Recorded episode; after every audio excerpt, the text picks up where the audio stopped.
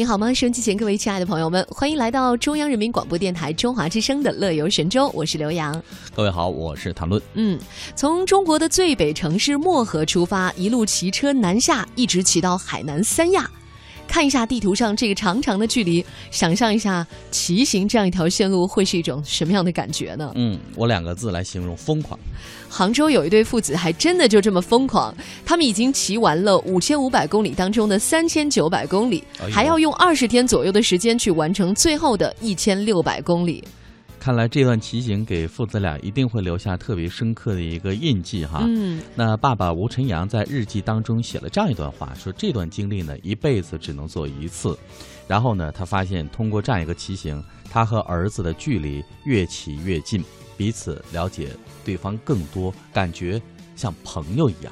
我觉得经常会说，比较民主的家庭里头呢，父母就跟孩子像做朋友一样。然后呢，经常有一些爸妈哈，就是真的只停留在那个说的层面了啊，我们像朋友一样。你要问问孩子有没有真把你当朋友？真是。我觉得当朋友有一点很重要，就是当他做了一些你觉得不太合规的事情的时候，嗯，朋友一般不会跳出来板着脸指指责他的。对。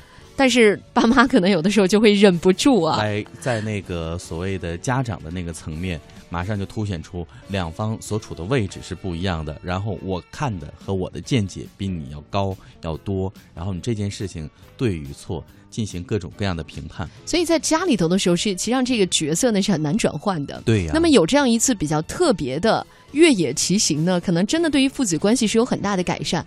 为什么呢？因为这个爸爸说呢，之前儿子很早在高二的时候。就把他送到美国读书了，在美国读书呢，每年暑假回来一趟，所以呢，虽然偶尔也可以请假去看一看孩子哈，在美国看他一下，但是呢，这父子之间的关系真的挺疏远的，所以他就想呢，呃，要跟儿子一起去旅行一次吧。现在儿子呢是二十岁，他呢是五十岁，有这样一次骑行的经历，也算是给孩子的一份特殊的成年礼，让他从一个男孩向一个男人去转变。嗯。上周呢，在乐游神州，我们聊到这个话题了。但是呢，上周是在澳洲的一位妈妈，因为自己的工作原因，所以他觉得跟自己小孩的那个距离越来越疏远了。于是他把房子卖掉，带着小孩来周游世界。啊在这个过程当中，他发现他和儿子的距离也是越来越近。对，不光是父子关系的这种改善，这一路如画的风光之外呢，呃，我们中国文化当中的那些无私啊、热情啊、正义啊等等这样的一些优良的传统，也会被沿途的人们给你传递到。嗯，据说呢，在河南境内哈，吴晨阳他的那个轮胎没气了。他修的时候呢，用劲儿用的太大，把那个后轴给弄断了。正好有一个陌生人路过，他不仅把吴晨阳送到了城里的修车店，还等车修好了，又把他送回原来的地方。而且在离武汉还有七十公里的时候呢，他们的车胎又坏了。这时候呢，又遇到了两个小姑娘，是到武汉自驾玩的，也是毫不犹豫的就开车把他们送到车店去修车。就是在这样一路当中啊，有这样的经历，也让他们感受到了这些来自陌生人的这种友善和关怀。是，同时呢，两个人骑行的过程当中呢，儿子也更多的感受到了不叫苦，要勇敢啊。那还知道要怎么省钱。对。然后呢，这个爸爸说呢，在整个骑行骑行的过程当中啊，儿子不叫苦，然后呢，两个人那种亲密默契和勇敢呢。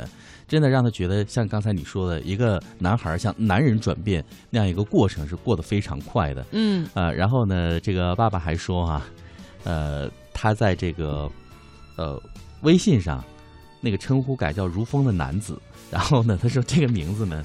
其实是我儿子起的，你看这个可以给爸爸起这样的名字，两个人的那个距离真的是近了好多。嗯，这才真的是像我们说的那样成为了朋友。哎，那刘洋说到这儿哈，我想问一下，刚才我们说到这个骑行主人公爸爸和儿子，那你说这个家里的另外一个很重要的成员伙伴妈妈、老婆，就是在家里牵肠挂肚等着他们，天天担心他们的那一个。如果换成是你的话，就是你老公带着你们家布丁去骑行的话。那走这段时间，我就不让他走 抱大腿的那种是吗？我不知道，等到儿子二十岁的时候，我想我应该不会拦的。你有可能会带他去，我觉得这也是有可能的。呃，这个我还是不拒绝生活当中这样的一些意外和惊喜的。嗯，但是呢，担心是在所难免的，因为你总是觉得，就是出门呢就会有各种各样的突发情况，就是不如在家里面那么可掌控。对，然后他还是不够大。然后呢，老公还是不够细心，就是总是有个还是。对但但是后来你问一下这个妈妈，这位齐女士哈，开始的时候担心，后来呢，视频聊天之后发现嗯挺不错的，而且就像我刚才说的，发现儿子会省钱了。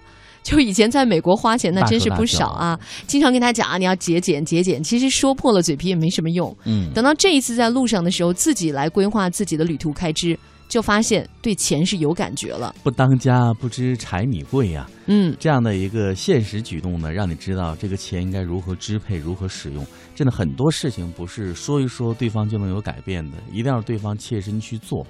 我记得曾经在跟一个朋友聊天，他们家那个小孩啊，特别喜欢摸那个台灯，就是他那个是那个白炽灯泡的台灯那对，种，小孩对于那个亮的东西，都很感有兴趣。嗯然后呢，他老婆就不让他碰。有一天呢，他电到他吗？其实也就不会电，就是会烫，但是会烫到对，然后呢，有一天呢，他非得要这样哭闹不止，就让他烫一下好了对啊、然后爸爸说：“那让他摸一下。”我那朋友就讲，摸完之后呢，烫的嚎啕大哭，他再也不会去碰那个东西了。但是呢，这个时候啊，自己的妈。就是奶奶心疼的不得了，然后嗯大骂他说：“你这心怎么这么狠 这个特别典型，是不是？特别典型的一个中国式的家庭的结构，是不是就是这样的？就是这样的。嗯嗯，那我觉得这也是挺典型的一种男人式的教育方法，但是你看，真的是这样，刘洋。如果你跟他讲，你说你不能碰，它很热，会烫到你，会烫到对他，不如真的烫到。真的烫到，而且呢，在可控的范围内，因为不会烫坏嘛。